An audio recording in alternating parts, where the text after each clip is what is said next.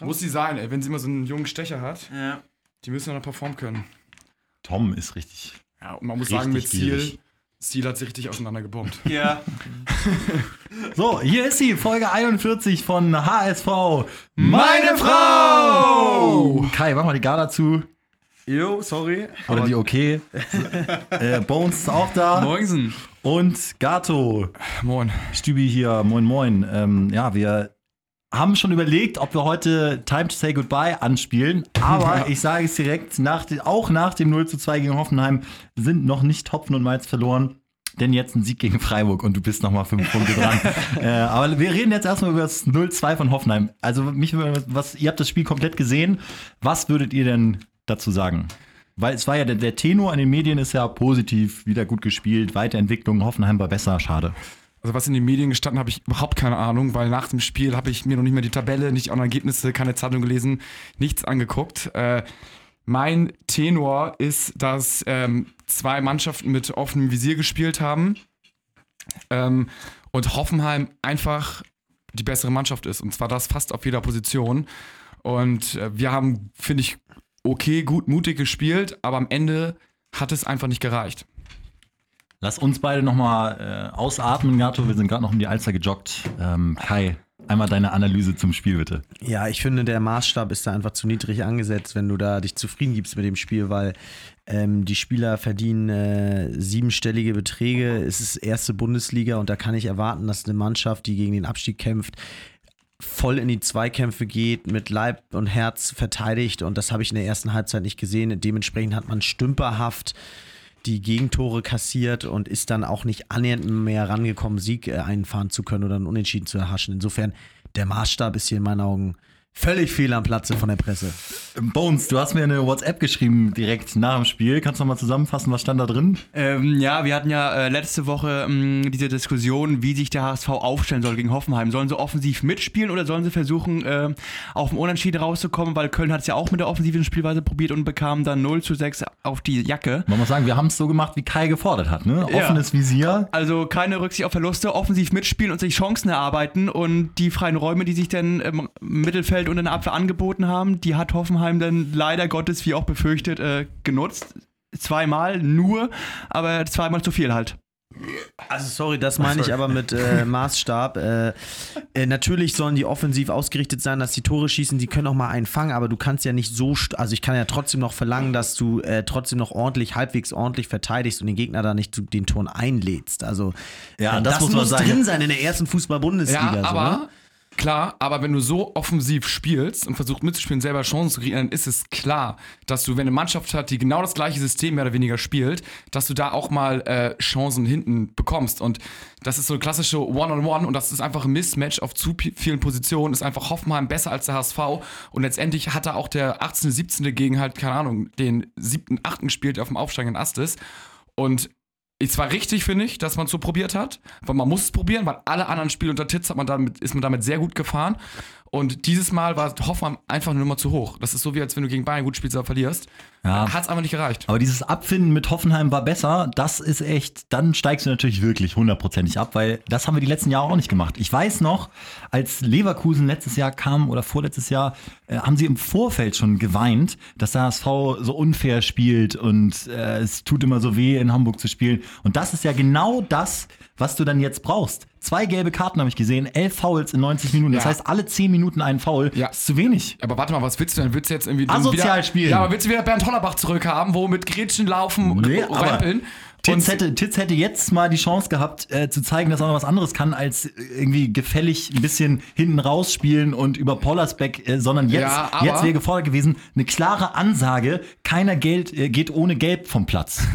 ja, Ja, aber Ja, aber so- auch die Idee, jetzt Hollerbach zurückzuholen, gar nicht so verkehrt, weil damit rechnet keiner. Damit rechnet keiner. Ja, aber also ich, ich finde, ich finde, du kannst. Keins für eine These. Titz doch raus. Titz doch raus. Hollerbach, Rückholaktion, nein, natürlich nicht. Aber also, bei Da- aller Liebe, das war zu brav. Ja, aber so, man kann froh sein, dass man jetzt das eine System innerhalb der letzten vier Wochen überhaupt mal eingeübt hat. Und dann jetzt zu fordern, innerhalb von einer Woche wieder ein komplett defensives auf Kontersystem irgendwie umzustellen, ist sehr, aber sehr das, sportlich. es hat auch nichts mit dem System zu tun, ob du aggressiv und äh, auch so ein bisschen unter der Gürtellinie spielst, wie ein Abs oder wie ein aber das ist Philosophie. designierter Abwehr, äh, Abspieler. aber Guardiolas Mannschaft machen das ja auch nicht. Da, die können dann noch so aggressiv Ja, sein. aber Atletico zum Beispiel macht's. Die äh, spielen ja auch einen vernünftigen Fußball, aber sind derbe giftig Ja, und da, aber- gegen die hast du überhaupt keinen Bock zu spielen. auf der anderen Seite steht Titz halt nicht für diesen aggressiven Fußball, sondern für den Fußball, dass endlich Fußball gespielt wird. Und das loben ja auch genügend Spieler, so wie zum Beispiel Hand nach dem Spiel. Endlich wird mal wieder Fußball gespielt. Die haben Freude dran, nicht nur zu grätschen, sondern halt auch mal irgendwie Pässe zu machen, nach vorne zu kombinieren. Und ich finde da, man kann nicht immer beides haben. Und wir hatten jetzt das eine Kombinieren, womit wir sehr gut gefahren sind. Und da, finde ich, kann man nicht nach einem Spiel dann wieder meckern, so.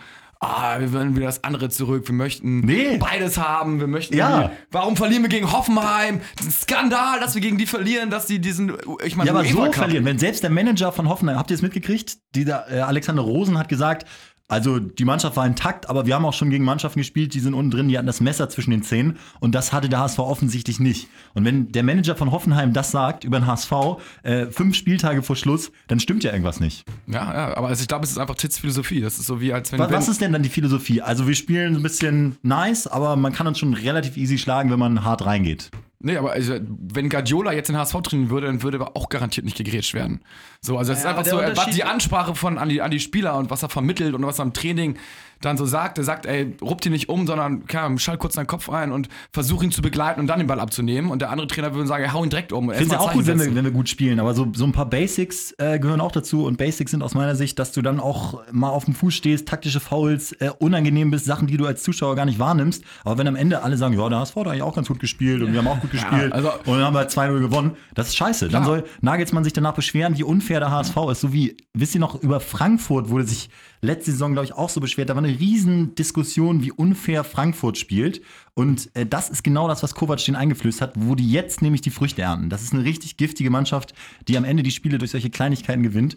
Gut, das kannst du natürlich nicht so schnell einüben und das kannst du von Ito und so nicht äh, erwarten, aber das fehlt am Ende, glaube ich.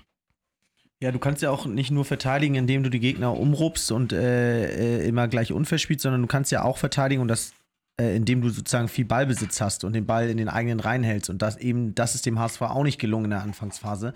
Man hat viel zu schnell die Bälle abgegeben, sodass dann Hoffenheim immer äh, nicht nur einen Konter gefahren hat, sondern mehrere Angriffe fahren konnte durch Ballverluste vom HSV und auch dort hat dann die Qualität gefehlt. Also äh, nicht gut verteidigt, nicht garstig verteidigt, nicht lang den Ball gehalten, konsequent dann 0-2 zur Halbzeit.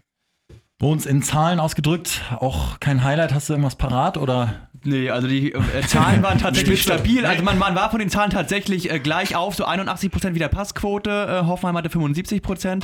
Also es war schon gemäß den Zahlen ein Duell auf Augenhöhe, äh, es hat sich aber optisch nicht so angefühlt. Also ich, also nach der ersten Halbzeit dachte ich, wir kriegen in der zweiten Halbzeit noch äh, zwei, drei Dinger. Und ähm, ich fand, die ähm, Spielzüge waren für Ho von Hoffenheim einfach konsequenter zu Ende gespielt. Hinzu kommt, dass Van Drongelen und Sakai in meinen Augen einen rabenschwarzen Tag hatten. Also die hatten überhaupt Bittere nicht. Fehler, ne? Ja, also Van Drongelen war völlig überfordert und Steinmann musste ja, glaube ich, auch nach 36 Minuten jetzt schon raus für Ekdal. Ähm, den hat es auch überhaupt nicht gepasst. Weil Nagelsmann ihn ziemlich clever hat zustellen lassen. Ne? Der hat natürlich durchschaut, Steinmann ist die erste Anspielzentrale. Und äh, wie, wie haben sie es gemacht? Hast du es ein bisschen beobachtet, Kai? Äh, konnte ich jetzt in den 30 Minuten nicht viel erkennen, außer dass Steinmann wie immer relativ routiniert war. Aber ich bin da jetzt auch Nach dabei. 30 Minuten ausgewechselt worden. Ja, finde ich aber Ja. übrigens gut, dass er ausgewechselt wird, weil er erkennt. Titz das ja auch Ja. und stellt halt um. Weil was bringt es, bis zur 60. Minute zu warten traditionell und dann erst den ersten Wechsel zu voll- Total. Ich, ich vollziehen? meinte auch, dass ich es gut finde, jetzt auch aufs Hin auf Hinblick auf Freiburg, dass Eckdal da jetzt früh Minuten sammeln konnte, weil, glaube ich, der dann eine zentrale Position einnehmen kann und uns meiner Meinung nach auch zum Sieg führen kann dann gegen Freiburg. Also Ekdal wäre eine ähm, Änderung dann für Steinmann vielleicht. Äh, vielleicht auch beide, aber wahrscheinlich wird er seinem System ja treu bleiben und dann kriegt Ekdal jetzt aber mal eine Chance von Anfang an, spricht ja nichts dagegen. Du könntest ja dann Steinmann später äh, eventuell reinbringen. Ansonsten würdet ihr noch äh, was ändern. Papa wird zurückkommen und dann auch spielen, oder? Weil der bringt wahrscheinlich genau das rein, was, Ja. was uns zwar manchmal nervt, diese Grätschen und gelben Karten, aber so ein bisschen brauchst du das in solchen Spielen. Voll, vor allem im Abstiegskampf dann gegen Freiburg. Also da wäre es schon gut. Und er hat ja auch bewiesen, dass er in dem System sich einordnen kann und auch flache Bälle spielen kann. Santos ist gesperrt. Wie ähm, fängt man das auf? Werdet ihr für Dreierkette mit, ich sag mal, Drongelin, Jung, Papadopoulos oder würdet ihr jetzt nochmal Dennis eine Chance geben? Ja, ich würde Dennis eine Chance geben.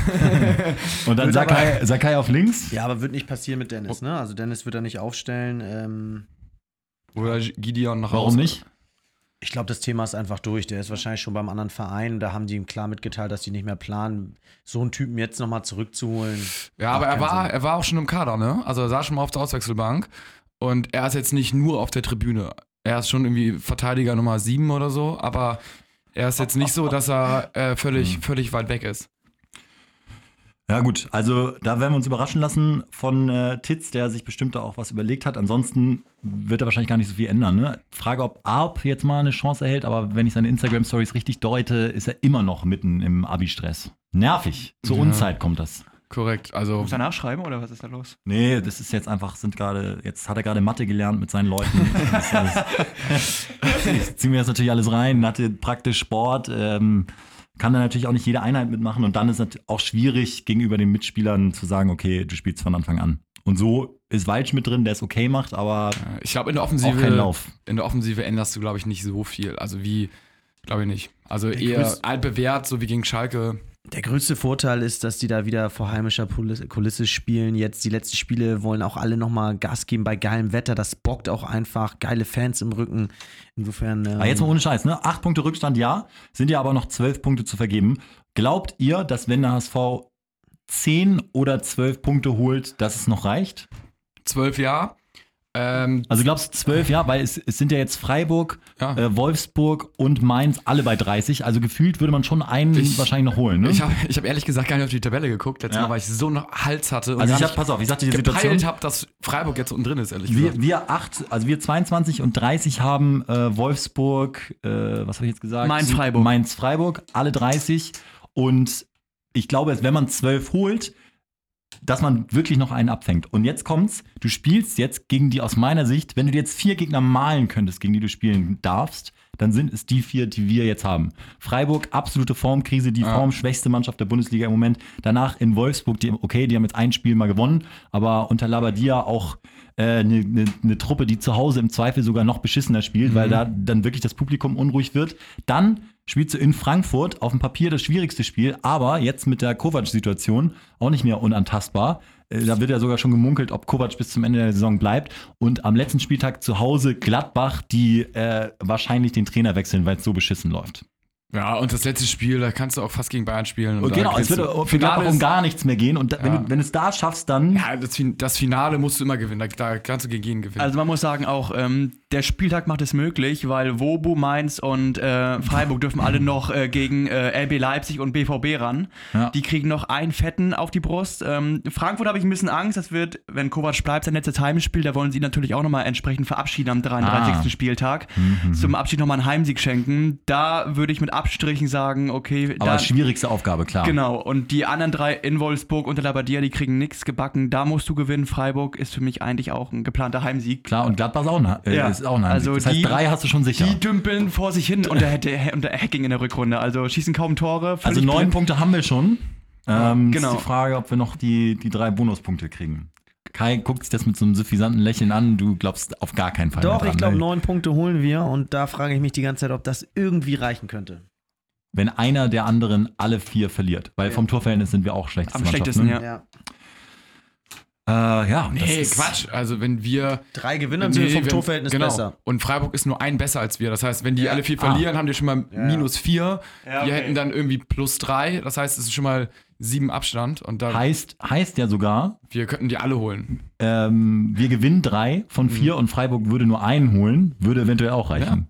Das würde reichen. Und dann kurz vor UEFA Cup wieder. Oh Mann, aber klar, objektiv äh, sieht es jetzt nicht unbedingt rosig aus. Wir, wir, gucken, mal, wir gucken mal weiter. Ähm, über die Saison hinaus nur ganz kurz einmal anreißen, weil das Thema ja ganz spannend ist. Ähm, Markus Anfang von Holstein Kiel, die ja für Furore sorgen in der zweiten Liga mit den meisten geschossenen Toren und wirklich einen guten Fußball spielen. Ich als alter Kieler ziehe mir die Spieler auch teilweise rein. Äh, der wechselt ja nach Köln. Und die Stelle wird eventuell, liest man zumindest in ein paar Zeitungen, von Titz besetzt, wenn er nicht vom HSV übernommen wird. Ein paar Sachen, die man klären muss. Warum zur Hölle will der HSV nicht mit Titz weitermachen? Und ähm, Korrekt. Möchte denn Titz definitiv beim HSV in der zweiten Liga weitermachen, ist auch die Frage. würde er, ich habe gelesen, würde er ein Angebot kriegen, sagt die Bild, ähm, aber im Sport ja eigentlich immer gut informiert, würde er ein Angebot kriegen, wäre er dabei. Wettstein und Peters sind Riesenfans von ihm, aber Hoffmann sagt so sinngemäß, Neustart in der zweiten Liga müsstest du auch mit einem neuen Gesicht und mit einem etablierten Trainer machen. Wenn es so sein sollte, dann wäre es der größte Schuss in das Bein, was ich je erlebt habe, weil Nach Hollerbach. Ja, ja, korrekt. nach, Hollerbach, nach Hallerboch und irgendwie, keine Ahnung, Peter Knebel oder so. Aber ähm, äh, ich meine, Titz ist nun ausgewiesen, hatte Erfolg gehabt beim HSV in der Jugend. Ist, Ich mein- jetzt, ist jetzt weg von der U21, die verlieren drei Spiele in Folge, Korrekt, steigen ja. jetzt nicht mehr auf. Genau, so damit geht schon mal los. Dann ist er jetzt bei der Profimannschaft, Profimannschaft jetzt wieder endlich mal eine Saison gut, spielen Fußball und äh, steigen vielleicht nicht ab. Ähm, und dann verlässt der, und dann machst du dem Trainer kein Angebot, der auch die Jugend kennt, weil man muss ja auch krass auf die Jugend bauen, der andere Jugendspieler von anderen Vereinen auch überzeugen könnte, dass sie beim HSV dann groß werden könnten. Dadurch könnte der HSV wieder Marktwerte generieren und sich so konsolidieren, äh, kohletechnisch. Und da dann nur auf einen Namen zu setzen, wäre völlig, völliger Skandal, weil dann wäre es tatsächlich besser gewesen, hätte man Titz in der U21 gelassen, Mhm. wäre mit Hollerbach abgestiegen, dann hättest du wenigstens Titz noch im Verein U21, dann irgendwann Zweitligatrainer, alles klar, ist kommt es. Titz rein und dann, aber so, wenn du den jetzt verlierst, Hast das wäre der größtmögliche Super-GAU aller Zeiten. Und dann habe ich auch einen richtig krassen Hals auf Hoffmann, weil ich finde ihn eigentlich gar nicht so schlecht, aber wenn er das macht, dann ist er für mich Feindbild Nummer eins und dann soll er scheißen gehen. Ich muss ganz ehrlich sagen, nochmal. Sehr- sehr damit, guter Punkt. Damit die Presse jetzt äh, nicht uns zuvorkommt oder beruhigt ist, äh, die finanzielle Zukunft und die Lizenz für die zweite Liga, alles gesichert. Äh, darf man noch nicht verraten, aber Lagardère hat verlängert äh, mit die Lizenz, die, die Verträge verlängert mit dem HSV, hat Hoffmann frisch unterschrieben. Insofern muss hier jetzt keiner irgendwie mit Geldnot oder so kommen in den nächsten Wochen. Okay, haben wir das äh, Thema auch schon mal ausgeräumt. Aber äh, nochmal zum, das ist tatsächlich eine schöne Info, wenn das dann stimmt, aber eigentlich alles, was Kai sagt, Ja, klar. stimmt. äh, wir, was hast du für Infos über Titz? Das, das, das ist schon heiß, die Nummer mit, mit Holstein, ne? Da gibt es auch heiß. so persönliche auch schon- Drähte. Ja, es muss kann Bones ja auch nochmal sagen. Ähm, Also ich hatte auch gelesen, dass ähm, der Präsident oder Manager, ich bin mir jetzt nicht ganz sicher, auch persönlich mit Titz äh, vor ein, zwei Monaten schon mal Gespräche geführt haben und auch die beiden privat wohl ab und zu Kontakt haben. Ähm, laut offizieller Stellungnahme war es kein Gespräch über ein Engagement in Kiel, aber diese Gesprächsmythen kennen wir jetzt neuerdings auch von Bayern München und Geburtstagspartys, auf denen die ganzen Kovac-Brüder eingeladen waren. Da muss man nichts mehr drauf geben und Kontakt ist meiner Meinung nach da und die Frage ist, wie schmackhaft der HSV äh, sein Angebot gegenüber Titz gestalten wird. Und die Chance würde ich mir eigentlich nicht entgehen lassen, weil das ist der erste Lichtblick seit Jahren in der Trainerriege, den der HSV da auffährt, inklusive Erfahrung aus der eigenen Nachwuchsmannschaft. Den darfst du eigentlich im, mit gesundem Menschenverstand nicht einfach oh, ohne dich anzustrengen ziehen lassen. Also unser Appell, Titz halten und ähm, Die Störche sollen scheißen gehen. die, die Und die Störche- müssen auch erstmal aufsteigen. und überhaupt. Werder Bremen, auch scheiße. Pauli auch, die Schweine. Sag mal ganz, nur ganz kurz, wer wäre denn, wenn Titz weg ist, wer kommt dann? Einmal einen Namen reindroppen? Stöger. Hätte ich, Stöger? hätte ich auch Stöger hätte ich auch gesagt. Hollerbach. Oh, Stöger hat bewiesen, dass er in der zweiten Liga aufsteigen kann, äh, dass er auch ein bisschen nachhaltig was da Oh Mann, wenn ich das schon höre, und, hör, hör ähm, auf, das gut zu reden, wirklich. Stöger wäre echt ein Grund, Ja, aber, äh, vieles die, zu überdenken. aber guck dir die 18 Zweitligatrainer an, davon ist Stöger Top 3. Weil Ja. da läuft so viel Scheiße rum. Ich würde den Frank Schmidt von Heidenheim hier holen. Auch wenn der jetzt dieses Jahr um den Klassenerhalt kämpft. Aber der kennt die zweite Liga wirklich. Aber Stöger halte ich für eine absolute Pfeife. Ähm, aber vielleicht muss es gar nicht so weit kommen. Wir wollen Titz behalten, HSV. Ähm, bis dann. Ciao. Ciao. Nur der HSV. Danke, Lagardère.